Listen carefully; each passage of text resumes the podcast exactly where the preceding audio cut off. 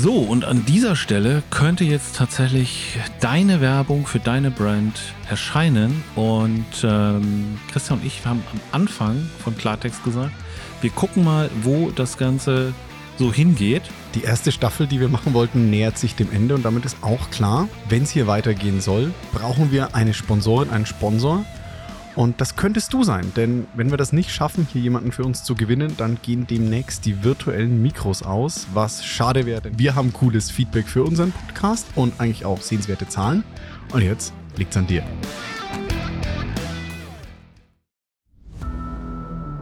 Klartext von zwei semi-alten weißen Cis-Männern.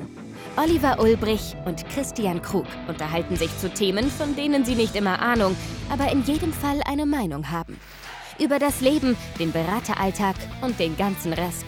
Manchmal jugendfrei, ab und zu nicht, aber immer ehrlich und direkt. Klartext eben. Ja, damit herzlich willkommen zu unserer ersten Folge Oliver Ulbrich meets Unfuck Your Data. Und wir haben uns hier gleich einen Banger-Opener äh, überlegt. Meine Stimme, Christian, kennt ihr vielleicht schon. Die andere garantiert auch, denn bei mir ist der liebe Oliver. Lieber Oliver, ganz hart reingegangen. Was war denn diese Woche dein High- oder Lowlight? Ja, Christian, ähm, erstmal danke und äh, ja, du willst direkt mit sowas äh, wie Highlight und Lowlight starten. Dann habe ich direkt ein Lowlight für dich diese Woche. Und zwar war ich am Wochenende wieder mal mit meinem Sohn am Elbstrand. Und das ist total schön da. Aber es gibt immer einen Wermutstropfen und das sind ignorante HundebesitzerInnen, die ja die Hunde sehr frei laufen lassen. Nicht falsch verstehen, man darf einen Hund durchaus auch frei laufen lassen. Trotz, mm. trotz Leinenpflicht. Trotz, trotz oh. Leinenpflicht. Darum geht, ja, also so klein will ich gar nicht sein. Okay. Aber wenn sie dann so über deine, ja, über deine Sandburg laufen, wenn sie da so zu dir gestürmt kommen und an dir rumschnuppern und so weiter und so weiter, das finde ich dann tatsächlich ein bisschen, ja, unangemessen. Und es ist dann aber immer so die Haltung, der macht ja nichts, der will ja nur mal gucken, ist ja nicht so schlimm, der tut ja nichts. Und dieses, der tut ja nichts, stört mich eigentlich am aller, allermeisten, weil ich habe jetzt an sich kein Problem mit dem Hund und kann mich da auch ganz gut äh, behaupten, was so ein Hund angeht. Aber ich denke immer, die Leute, die vielleicht schlechte Erfahrungen mit Hunden haben, Angst vor Hunden haben und und und, da reicht eben nicht ein, ja, der macht nichts, der will nur mal gucken und ne, der muss ja auch mal frei rumlaufen. Ist jetzt nicht ernsthaft einfach über die Sandburg von deinem Sohn gestapft. Ja, zumindest, zumindest ähm, an die Sandburg heran und an uns geschnuppert, was ja bei einem Erwachsenen, ja, da schnuppert der ja, also in, also verstehst du, wenn da so ein Kind sitzt, das ist schon irgendwie ein bisschen komisch. Aber wenn du es wenn da noch ansprichst, dann ist, ja, das macht ja nichts, der macht ja nichts, der macht ja nichts. Und das war tatsächlich so ein Lowlight äh, des Wochenendes, wenn man so will. Und ähm, ja, da wundere ich mich tatsächlich. Ähm, ne, man, man ist ja in einer ja, Gesellschaft und man muss irgendwie miteinander klarkommen. Aber da ist dann immer so, da ist dann der Komfort, mein Komfort, wichtiger als der Komfort des anderen und ähm, also sprich des Hundebesitzers oder Hundebesitzerin. Und ähm, es gibt ja diesen, diesen, diesen alten Spruch, so die Freiheit ne, des einen hört da auf, wo die, wo die Freiheit des anderen eingeschränkt wird oder gefährdet wird oder oder oder. Die Freiheit meiner Faust endet da, wo Olivers Gesicht anfängt. Ähm, äh, genau so, genau so eigentlich. Und ähm, ja, das mal, das mal so als, als Starter, Christian. Ich, ich hatte jetzt bei, also mit Hundebesitzer angefangen hast oder Hundebesitzerinnen angefangen mhm. hast, hatte ich was anderes erwartet als das Schnuppern des Hundes. Und du hast die, du hast die Hundehaufen ich erwartet. Dann die Hundehaufen erwartet. Ja, das ist noch, das ist noch das Zweite, was ja auch dann noch passiert. Wer, wer ein Kind hat, also gerade so, ne, die kleineren, äh, ich sag mal, drei bis äh, acht, neun, zehnjährigen, die dann am Spielplatz kreuz und quer auch mal über die Hänge, über die Wiesen und so weiter klettern und plötzlich wiederkommen, hier stinkt Dings.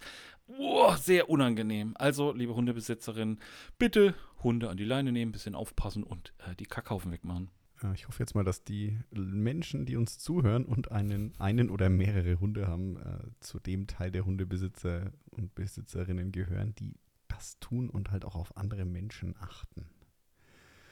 Würde ich jetzt einfach mal hoffen, wenn nicht, dann, ja, Leute, reißt euch mal am Riemen, ja. Es gibt Menschen, die haben ernsthaft Angst vor Hunden. Oh ja, tatsächlich. Auch. Das ist kein Spaß. Mhm. Ja, aber jetzt mal Frage. sagst jetzt, äh, das war dein Lowlight, diese Hundebesitzerinnen, Besitzer. Ähm, Mhm. Und ja, wir, wir, wir beide kommen so ein bisschen aus der Data-Bubble. Hm. Wie viel Prozent siehst du denn da? Ne? Also ich meine, ja, es ist so zehn Christian. Leute mit Hund und zehn geben keine acht. Kein, Das ist ganz einfach. Alle. Alle.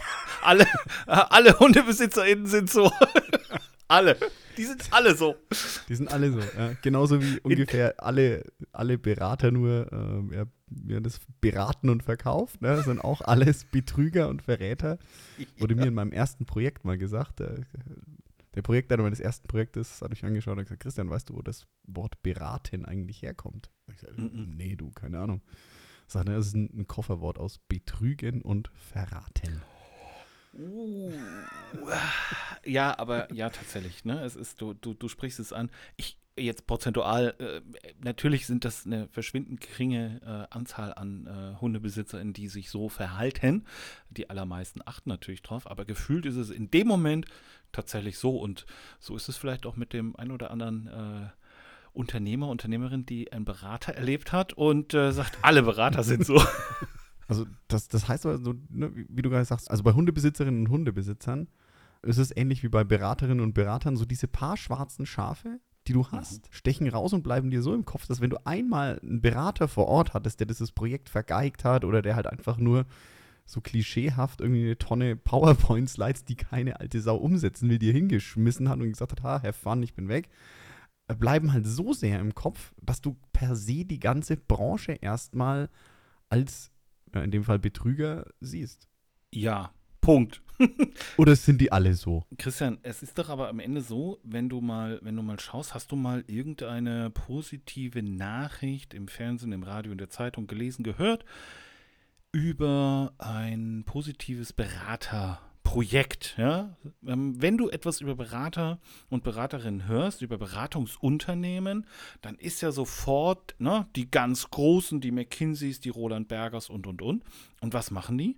Meistens kommen die, ja, gucken sich drei Monate in eine Firma an, bauen irgendwelche Arbeitsplätze ab und das geht dann auch noch irgendwo negativ durch die Presse. Oder bei der Bundesagentur für Arbeit, da war auch eine große Beratung und Organisation der Termine etc. etc. Ja, und jetzt heißt das nicht mehr Arbeitsloser oder Arbeitslose, sondern Kunde, Kundin, Klient etc. Und am Ende kommt raus, ja, alles gescheitert. Und wer war es? Wieder eine Beratung. Es sind so viele Negativbeispiele, die natürlich dann auch durch die Presse gehen und dann, ähm, ich glaube, dieses Bild auch prägen. Ja, aber das ist doch wieder das alte deutsche Motto hier, nicht, nicht geschimpft ist Lob genug. Heißt aber andersrum, heißt aber auch andersrum, wenn du sagst, ne, wenn man was von Beratungen hört, Mhm. dann medial immer, boah, da haben sie es vergeigt oder hier, ähm, wir hatten ja auch mal ein Ministerium, wo dann eine Beratung sich doch auch relativ gut, ähm, zumindest in der öffentlichen Wahrnehmung bereichert hat dran. Mhm. Das war ja die öffentliche Wahrnehmung. Also was drin, ich war nicht im Projekt drin, ich kann es ja nicht sagen, was wirklich passiert ist. Aber das heißt ja, wenn eine Beratung ihren Job gut macht, stellt sich der Kunde hin und sagt, boah, ich habe so ein geiles Projekt gemacht. Ja, und ähm, natürlich, wie gesagt, es wird halt ja medial auch nicht darüber berichtet. Ne? Also klar, man, ich glaube schon, dass eine gute Beratung, gerade gerade vielleicht im kleineren, mittleren äh, Bereich, tatsächlich so Mund-zu-Mund-Propaganda, ne? Also dass das eher noch, aber die negativen, das ganz große, du sagst, Berater kommt von Betrügen und Verraten, ja. Ja, es gab ja hier auch mal, äh, es gab sogar ein Buch, was heißt Beraten und Verkauft. Genau, da wollte ich auch noch ähm, drauf, drauf kommen, weil genau da geht es ja auch darum, das ist ein Negat Beraten und Verkauf, ist irgendwie aus den 90ern und da ist der, der Autor tatsächlich durch verschiedenste Bewerberprozesse ähm, in, in großen Beratungen gelaufen. Und das ist so ein Enthüllungsbuch, ja, Mhm. okay, das ist aber ja wiederum auch nur, jetzt ist ja auch bei McKinsey wahrscheinlich nicht alles schlecht, die machen wahrscheinlich auch drei, vier gute Sachen im Jahr oder wie, wie, wie auch immer, ja, aber natürlich, klar, das nach außen ist ähm, das, was, was, was nicht funktioniert hat. Und wie du gesagt hast, ja, nicht, nicht geschimpft ist äh, gelobt genug. Ja, aber das andere ist ja auch nochmal, ich glaube, es liegt auch ein bisschen an der Stelle an der Natur der Branche. Wenn du, wenn du verstehst, ich meine, du bist ja als Berater, zumindest ich sehe mich so und vielleicht auch Mhm. andere, du bist ein Dienstleister. Und wenn ich ein Projekt habe, was erfolgreich ist, dann stehe nicht am Ende ich vorne und sage, boah, wir haben so ein geiles, erfolgreiches Projekt gemacht. Wenn du baust ja auch Dashboards, ja, dann stehe nicht ich vorne und sage, boah, cool, wir haben jetzt dieses neue, teure Dashboard, lieber CEO, und das bringt deinem Unternehmen was, sondern nee, dann steht mein Projektleiter vom Kunden, der interne drin und sagt, boah, wir haben dieses, ne?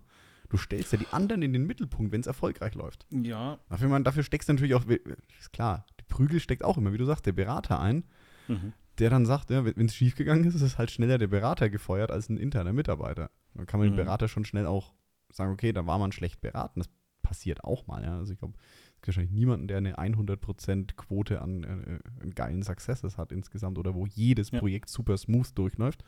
Falls das jemand hat, meldet euch mal. Ähm, ich glaube es nicht. Aber, aber Christian, also ich störe mich an einer Sache. Ja. Dienstleister. Bist du Dienstleister? Also siehst du Beratung als Dienstleistung oder ist es, also ich weiß nicht, Dienstleistung ist für mich, ähm, mein, mein Schuh ist kaputt, ich kann meinen Schuh nicht reparieren, ich gehe zu einem, zu einem Schuh, Schuster, Schuhmacher, der kann den reparieren, das ist eine Dienstleistung, der repariert für mich den Schuh, ähm, ich hole den Schuh ab, bezahle ihn dafür und, und, und gut ist so. Aber Beratung, und meine Beratung ist ja extrem breit, ja, was, was du berätst und in welchen Branchen du unterwegs bist und so weiter. Aber ich habe das ganz, also ich habe es eigentlich noch nie als, als Dienstleistung gesehen. Für mich ist das tatsächlich so ein Zusammenarbeiten, Teamwork, Augenhöhe, gemeinsam.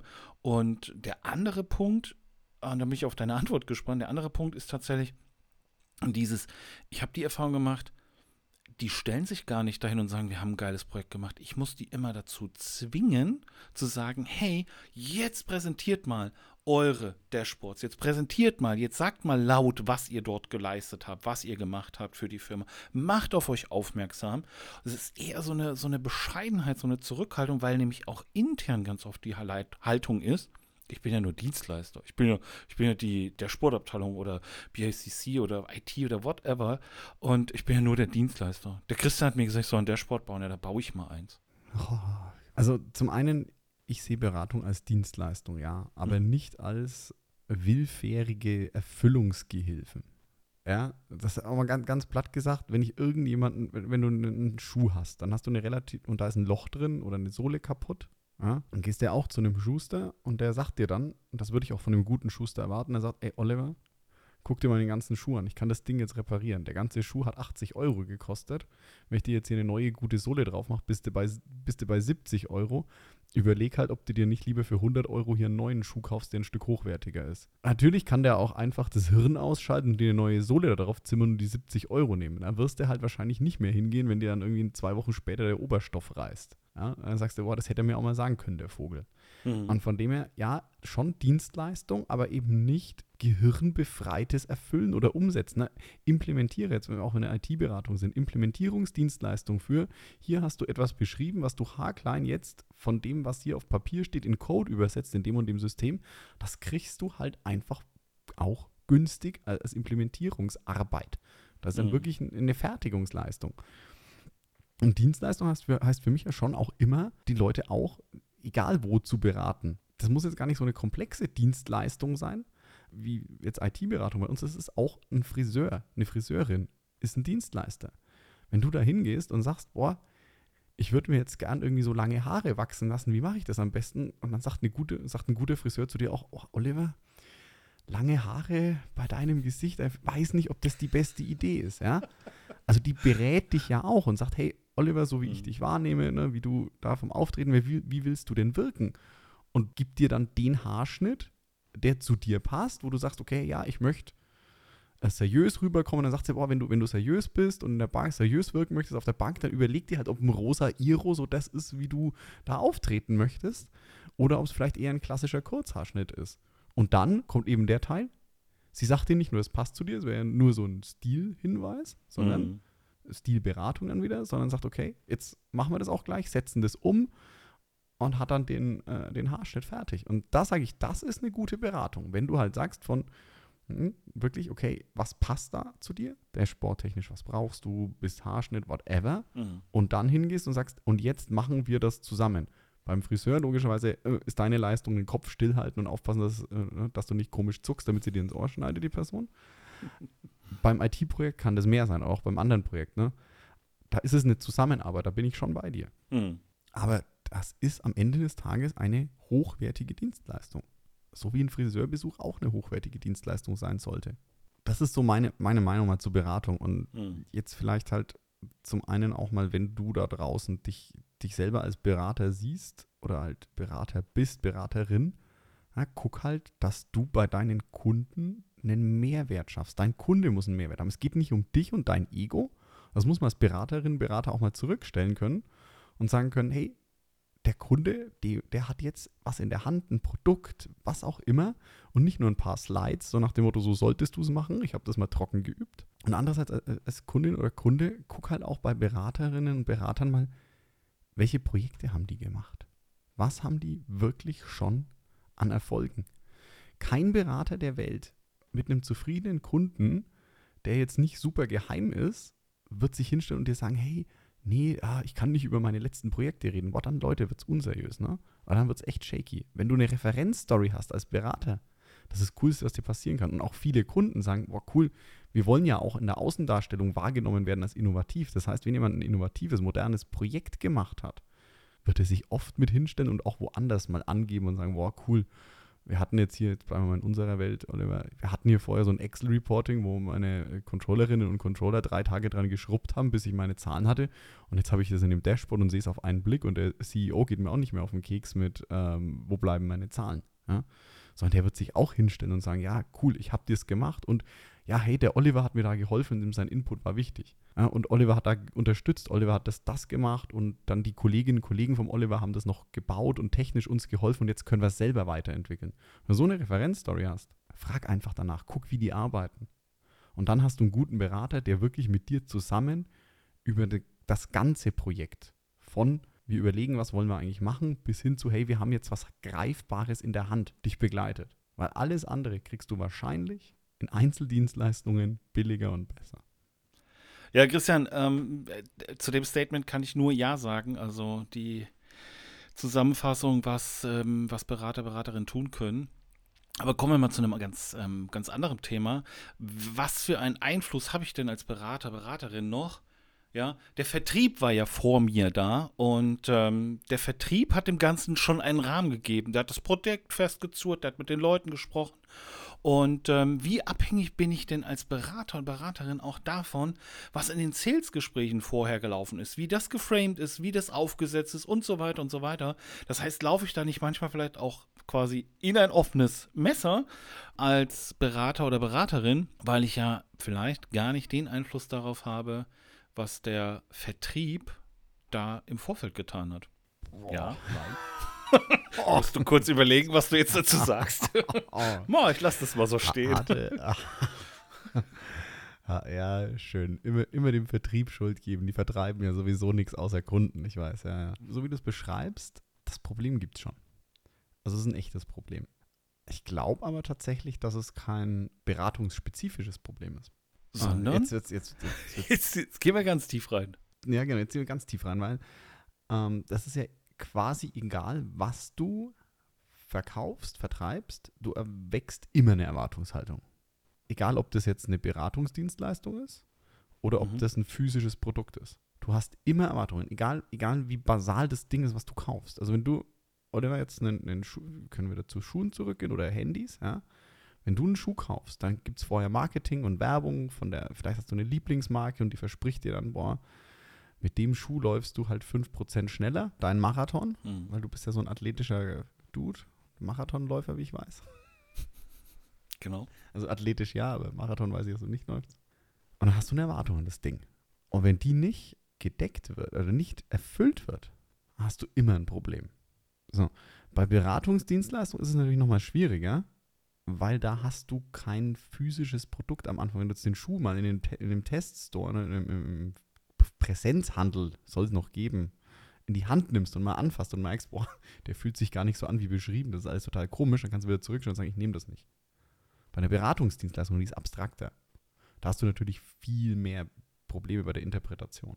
Aber, und das ist halt auch das Wichtige jetzt, wieder auf der anderen Seite, es muss immer ein Zusammenspiel sein im Beratungsvertrieb zwischen Beratung und Vertrieb schon mit dem Kunden, weil du als Beraterin, Berater beim Kunden bist. Der Vertriebler muss auch mit dem Kunden sprechen, denn dieser Kunde hat ein Problem. Sonst würde er sich nicht mit dir unterhalten.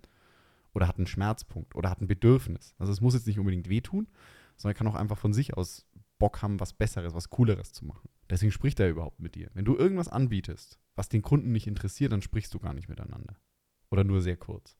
Ja, definitiv. Ähm, ich bin, bin ja auch der Meinung, dass der, dass der Vertrieb ähm, beziehungsweise die, die, die Beratung ganz frühzeitig in diese Gespräche halt einbezogen sein muss, ja? um eben direkt schon die Fachlichkeit mit reinbringen zu können. Und wir haben jetzt mit so einem Vertriebsbashing angefangen sozusagen. Ja, die Vertriebler kennen natürlich ihre Produkte und so weiter und so weiter. Die wissen, was die Beratung Mehr weniger, anbietet. Ja. mehr oder weniger. Ja, auch recht, ja. Es ist immer grau. es ist nie schwarz-weiß. Aber ja, tatsächlich, das ist, ich habe die Frage ja schon mal gestellt, ja, im mhm. Zusammenhang mit, wer verkauft denn das Folgeprojekt? Verkauft es der Vertrieb oder verkauft es eigentlich ähm, das Consulting? Also der Berater, die Beraterin, irgendjemand, der, der im Beratungsthema unterwegs ist. Und für mich gehören diese Rollen halt ganz eng zusammen, sind fließend. Eigentlich, ja, ist jetzt ein Berater auch ein, ein guter Verkäufer, ist ein Verkäufer auch ein guter Berater und so weiter und so weiter. Also von daher, ich finde diese harte Trennung zwischen Beratung und Vertrieb schwierig. Gerade weil es das für die Beratung halt schwer macht, im Projekt richtig, richtig, richtig erfolgreich zu sein. Ja, weil es einfach von dem abhängig ist, was vorher passiert ist, besprochen wurde. Ja, ich weiß, jetzt ruft jemand, ja, da gibt es aber doch ein Angebot, da steht alles drin, bla bla bla. Jeder weiß, wenn man beim Kunden ist, ist es dann doch wieder anders, gibt es doch mal dies oder jenes, noch eine Hürde, das, das, das. Und ich glaube, dass diese Kombination, wenn Vertrieb und Consulting zusammen in so ein, so ein frühzeitig in so ein Vertriebsgespräch gehen, dass die Angebote besser und konkreter werden, also inhaltlich, dass wahrscheinlich viele ja, extra Runden, Schleifen etc. wegfallen und dass das Projekt, glaube ich, deutlich besser ähm, durchläuft. Zum ganz großen Teil stimme ich dir zu also für mich ist es jetzt, ich habe jetzt gerade ein Bild im Kopf von zwei, also aus der Mengenlehre. Wenn man sich Vertrieb und, und Beratung vorstellt als zwei Kreise aus der Mengenlehre, dann haben die eine sehr, sehr große Schnittmenge. Hm. Und ja, bin ich voll bei dir. Früh in den Verkaufsphasen muss eine Beratung, muss ein Beraterin, Berater für die Fachlichkeit mit rein. Ist aber auch bei einem physischen Produkt, dass da mal ein Produktmanager oder ähnliches mitgeht. Finde ich nicht anders.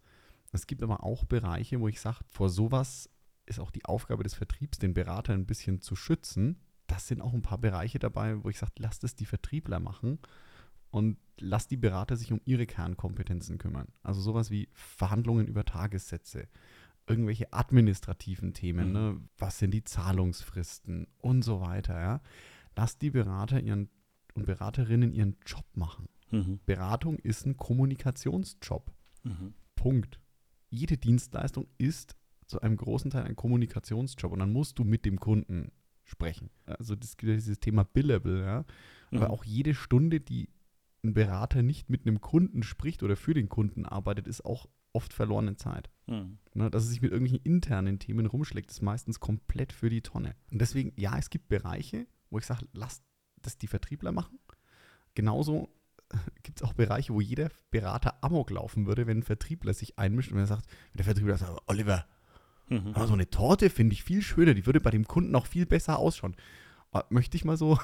ja, also gar, gar keine Frage. Also äh, guck mal, wir beide, wir laufen, wir laufen zum Kunden. Lass mich doch erzählen, was der alles braucht und wie der seine Dashboard-Strategie machen soll und und und und und. Und du schreibst einen Preis drauf und du redest mit dem. Da will ich gar nichts mit zu tun haben, weiß ich auch nicht. Ich kann dir nur sagen, Christian, ich werde da irgendwie, keine Ahnung, wir werden da zwei, drei Wochen mit denen zubringen, wir werden da ein bisschen Workshops machen, wir werden dies, das.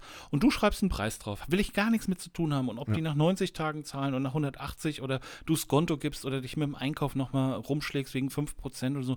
Hey, das will ich doch dem Vertrieb gar nicht, gar nicht wegnehmen. Also auch wenn die gemeinsam in so einem Termin sind, dann hat natürlich jeder seine Kompetenz und natürlich ist der Berater oder die Beraterin jetzt nicht in der Lage zu sagen, ja, lieber Herr Kunde, da gebe ich Ihnen aber nochmal 10% oder so. Das ist, das ist oh. Quatsch, ne? Das, das mal wirklich außen vor. So, soll aber auch Kern passieren.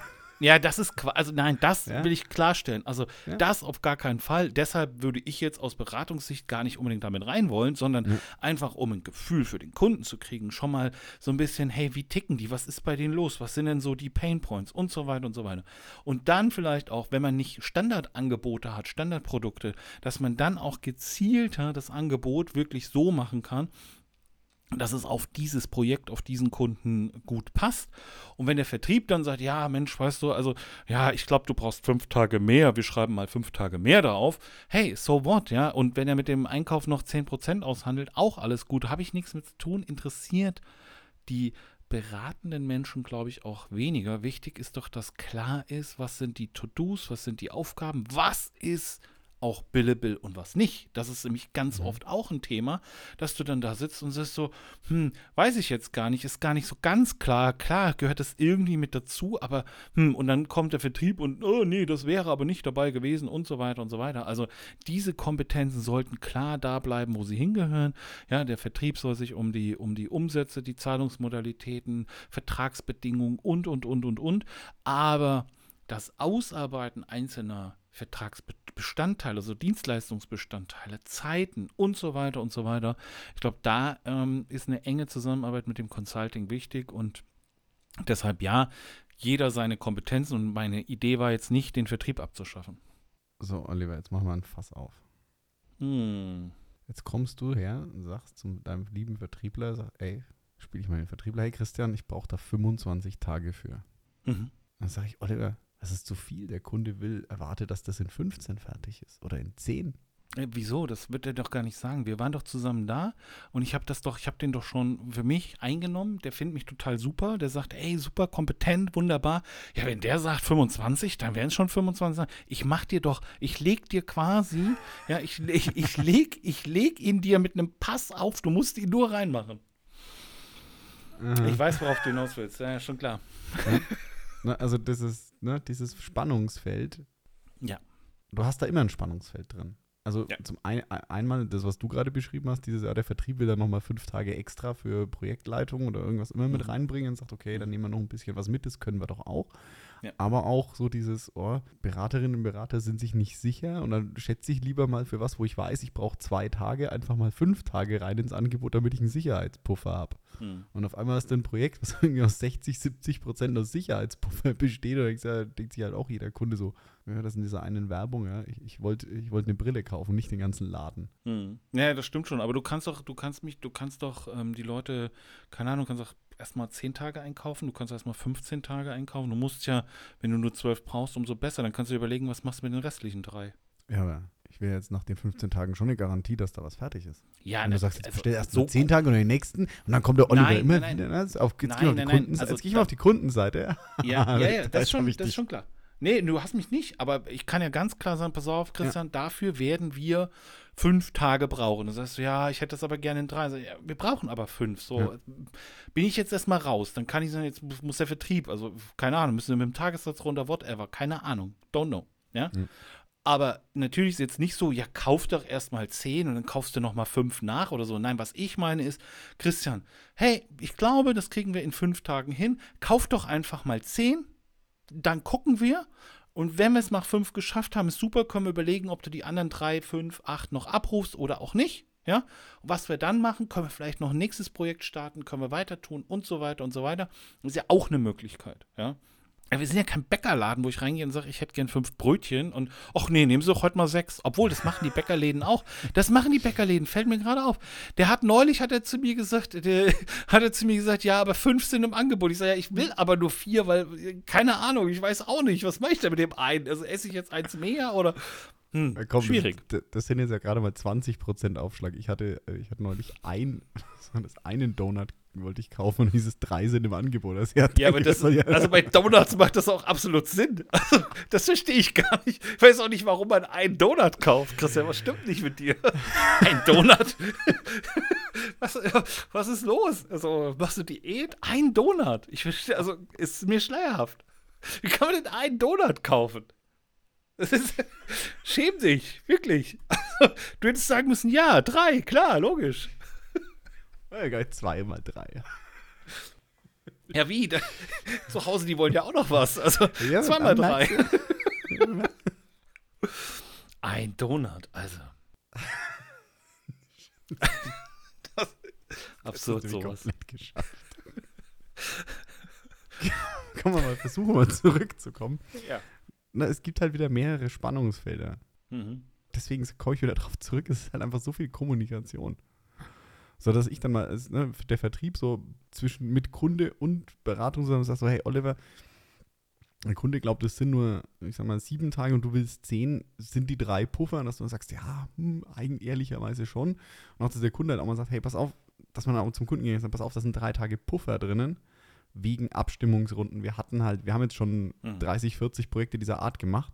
Es gibt immer wo einen, einen Hiccup und mit den drei Tagen bist du auf der sicheren Seite und musst nicht nach sieben Tagen zum Chef rennen und ihm erklären, warum du nochmal drei brauchst, weil das vielleicht, vielleicht die unangenehmere Debatte ist, als einmal über zehn Tage zu diskutieren.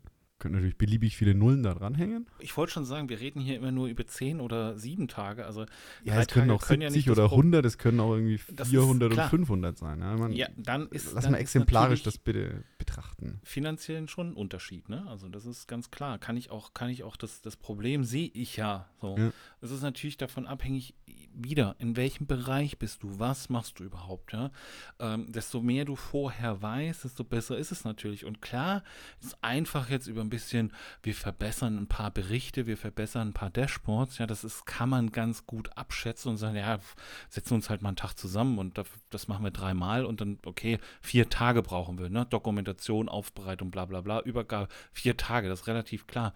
Aber natürlich, sobald es ein bisschen technischer wird, du weißt nicht, was dann dahinter liegt, was da noch, also völlig klar, dass ein gewisser Puffer sein muss.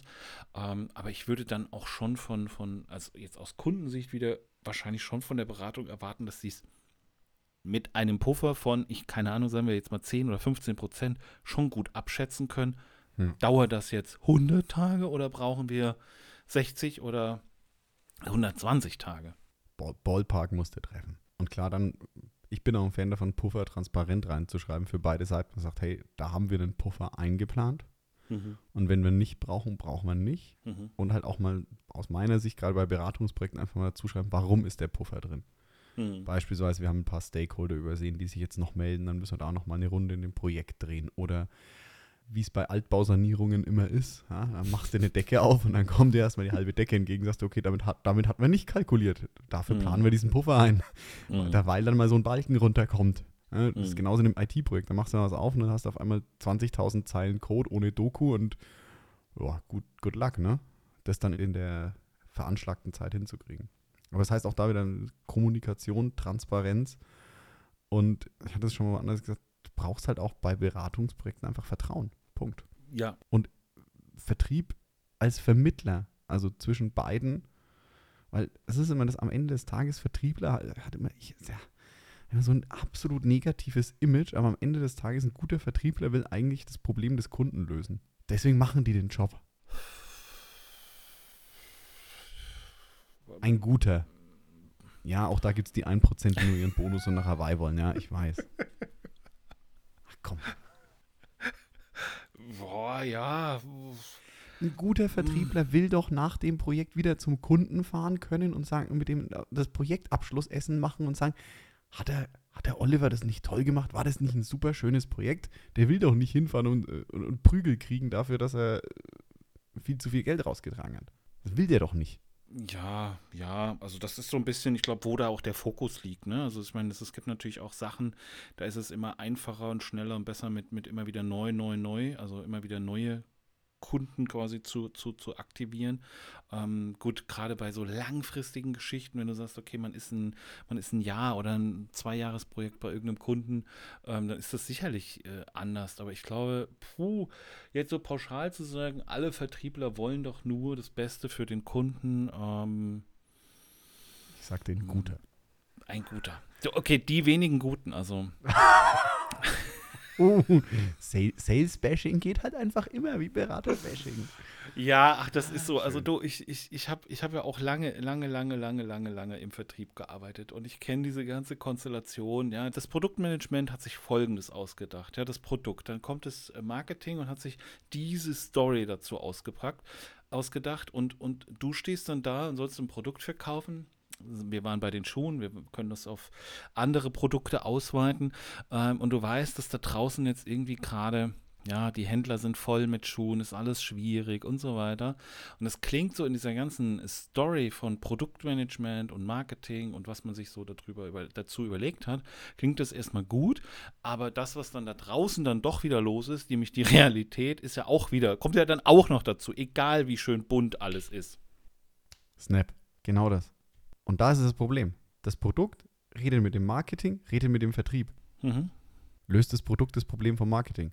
das Problem vom Marketing. Nein, das Marketing hat sich was Schönes zu diesem Ding überlegt, was das Produktteam sich überlegt hat. Und das ist so das, was dieser Professor Lars Vollmer als Business-Theater bezeichnet. das ist alles, Entschuldigung, jetzt, jetzt werde ich mal deutlich, weil das ist Mhm. alles Bullshit und vor der Bühne im Business. Das Mhm. Produkt, das Marketing, der Vertrieb, die reden alle miteinander. Aber Entschuldigung, keine Sau redet mit dem Kunden. Mhm. Das Produkt löst nicht das Problem vom Marketing. Außer es ist vielleicht ein Marketing-Tool, Ausnahme. Ja? Aber Mhm. das Produkt, dein Produkt löst nicht das Problem deines Marketings. Dein Produkt löst nicht das Problem deines Vertriebs. Dein Mhm. Produkt sollte das Problem deines Kunden lösen. Und deswegen musst du für alles immer mit dem Kunden reden. Ja. Ob das Beratungsleistung, Schuhe, Haarschnitt oder sonst was ist. Wenn ich jetzt zu dir gesagt Oliver, wir machen einen Friseursalon auf, wir machen die coolsten, fancysten Haarschnitte und du sagst, ja, finde ich total witzig, aber die will keine Sau. Ja, dann gehen wir beide pleite. wir brauchen jemanden, dessen Problem wir lösen und der bereit ist, dafür Geld zu bezahlen. Alles andere ist Theater. Ja, wie gesagt, war lange genug in der Sport- und Modeindustrie unterwegs und habe das erlebt in großen Konzernen, in, mit kleinen Marken. Ich habe mich um kleine Händler gekümmert, ich habe mich um große Key-Accounts gekümmert. Und das, was, was sich in den Zentralen, im Produktmanagement und im Marketing überlegt wird, und du sagst, die reden alle miteinander, das kann in Beratungen so sein. Das ist aber in dem Bereich, habe ich das nie so erlebt, sondern da ist es tatsächlich so, das Produktmanagement hat sich aufgrund von Studien und äh, Farb und bla und etc. ein schönes Produkt überlegt. Das Marketing denkt sich eine schöne Story aus und der Vertrieb kriegt die Kollektion präsentiert und denkt so, puh, ja, puh, wow, ähm, hm, ja, hm, Mhm. Ja, gut, probieren wir mal, ne? Gehen wir mal los, machen wir, machen wir mal so. Und du sagst, die wollen alle das Beste vom Kunden. Ich glaube, dass tatsächlich in der Branche es natürlich auch ganz viel um Umsätze und Zieleerreichung und etc. geht, ja? aber trotzdem du ja weiterdenken musst und jetzt nicht einen Händler vollknallen kannst mit Ware, ja. Und dann immer diese schön aufgeblähte Marketing-Story und wie schön und ah, da habe ich es nicht so erlebt, dass Produktmanagement und Marketing und Vertrieb zusammenreden, sondern da hat tatsächlich eher der Vertrieb mit sehr, sehr viel mit den Kunden geredet und in den Zentralen ganz oft nicht das Gehör gehabt, dass man gesagt hat, okay, ähm, das ist aber jetzt eine geile Marketing-Story, aber draußen ist dies und jenes los. Da hast du wieder das, das Thema, dass du generell halt dann, ich, wie gesagt, in der Branche war ich jetzt noch nicht so viel drin. Grüße an Mhm. alle, die es mehr sind als ich. Ähm, aber da hast du halt das, das Problem, dass die ganze Organisation nicht kundenzentriert denkt. Und das ist das, wo du eigentlich wieder hin, generell, also auch abgesehen von Beratung, wo du überhaupt hin musst, dass du sagst, die ganze Organisation, das ganze Unternehmen ist dafür da, dem Kunden das bestmögliche Ergebnis und die bestmögliche Erlebnis plus Produkt und Lösung für sein Problem zu bieten. Und das ist eigentlich egal. Und ja, der Vertrieb muss da eine Schnittstelle sein, weil er meistens sehr direkt mit dem Kunden spricht. In der Beratung hast du natürlich noch die Beraterinnen und Berater, die in der Rolle sind, die natürlich im Projekt sind. Wenn du sagst, okay, hey, wir überlegen, ob wir jetzt, beispielsweise, na, gehen wir wieder zurück in unsere Welt, so im Dashboarding. Mhm. Wir haben jetzt ganz viel Erfahrung in meinetwegen, lass es mal Finance sein oder Mhm. viel, und viel Erfahrung in Sales und viel Erfahrung in Marketing, Daten, sagen, okay, da, da fühlen wir uns wohl und wollen dann rein in den anderen Bereich, zum Beispiel HR-Daten. Und dann fragt man beim Kunden mal nach und die sagen, nee, nee, da, da ist alles tutti. Und es sagen zehn Kunden, nee, da ist alles tutti und wir haben dann einen guten, guten Anbieter dafür. Dann denk, kann man sich vielleicht mal denken, okay, mag sein, dass das Management und Marketing sagen, da könnte man geile Stories spinnen und coole Dashboards bauen, aber der Markt ist abgedeckt, die Kunden wollen das nicht. Und da hast du ja einen zusätzlichen Kanal mit den Beraterinnen und Beratern, die auch beim Kunden sprechen. So, welche Dienstleistungen brauchen die überhaupt? Was, was brauchen die? Weil es geht um den Kunden. Mhm, Das ist tatsächlich so. Wobei man jetzt ganz provokant natürlich noch sagen könnte, was ist denn eigentlich mit den Inhabern und Shareholdern von Beratungsunternehmen? Macht man es am Ende nicht für die? Nö. Ich frage nur. Also, Ich, ich komme so ein bisschen persönlich, mein Vater war hat es jetzt abgegeben, war ja Inhaber von einem mittelständischen Unternehmen. Ja. Und der hat seinen Verkäuferinnen und Verkäufern immer eine Frage, also im Thekenverkauf, also in der Metzgerei, wir sind jetzt, glaube ich, auch langsam viele, hat also gerade im Verkauf heißt es da, ja, an der Theke oder auch so den, den Metzgern hinten immer gefragt, eine provokante Frage gestellt. Wer bezahlt euer Gehalt? Wer, genau, einfach nur diese Frage gestellt. Wer bezahlt euer Gehalt? Mhm. Was haben die geantwortet? Ich hoffe, Sie haben geantwortet, die Kunden. Vermutlich haben Sie geantwortet, dein Vater. Genau. Was habe ich gesagt? Na, Sie, Chef. Ja, ja, ja, der überweist es nur. Der überweist Genau. es Dann hat er gesagt, nein. Dein Gehalt, hat er gesagt, Mhm. bezahlt der Kunde an der Theke vorne. Ja. Der bezahlt dein Gehalt. Nicht Ja. ich. Ich überweise lediglich das, was die Kunden hier uns an Geld dalassen, damit ich dein Gehalt bezahlen kann. Ja, Das sind die Leute. Also wenn, wenn wir da vorne an der Theke keine Kunden haben, dann habe ich auch kein Geld, dich zu bezahlen. mhm. Ja, natürlich, mein Vater, die Metzgerei ist jetzt auch kein, äh, keine Non-Profit-Organisation. Mein Vater hat auch, wollte auch davon leben und dass das Ding Profit abwirft und wächst. Klar. Ja. Aber am Ende des Tages geht das nicht ohne Kunden. Niemand kann ohne Kunden ein Unternehmen aufbauen. nee, funktioniert nicht. Und deswegen sage ich, nein, wir machen es nicht für die Shareholder und, und Inhaberinnen und Inhaber einer Beratung. Wir machen es für die Kunden, weil am Ende des Tages auch jeder Shareholder, Inhaber und CEO auch das am Ende des Tages für den Kunden macht. Im Idealfall aus einem gewissen Purpose raus, dass er sagt, Mhm. boah, ich will das Problem, dieses Problem meiner Kunden lösen. Und dann hast du halt eine richtige Identifikation mit dem Unternehmen. Ja. Das sind so traditionelle Unternehmerinnen und Unternehmer, die sagen, dieses Problem möchte ich lösen. Christian, dem kann man nichts mehr hinzufügen. Ähm, am Ende äh, zahlen die Kunden und Kundinnen, ähm, die Auftraggeber, Auftraggeberinnen, die Gehälter. Und das ist ähm, natürlich klar, das sollte im Fokus stehen und da den Mehrwert liefern. Punkt aus Ende. Und ansonsten kann ich nur sagen, ähm, wer das jetzt nicht abonniert, ist selber schuld. Klartext eben.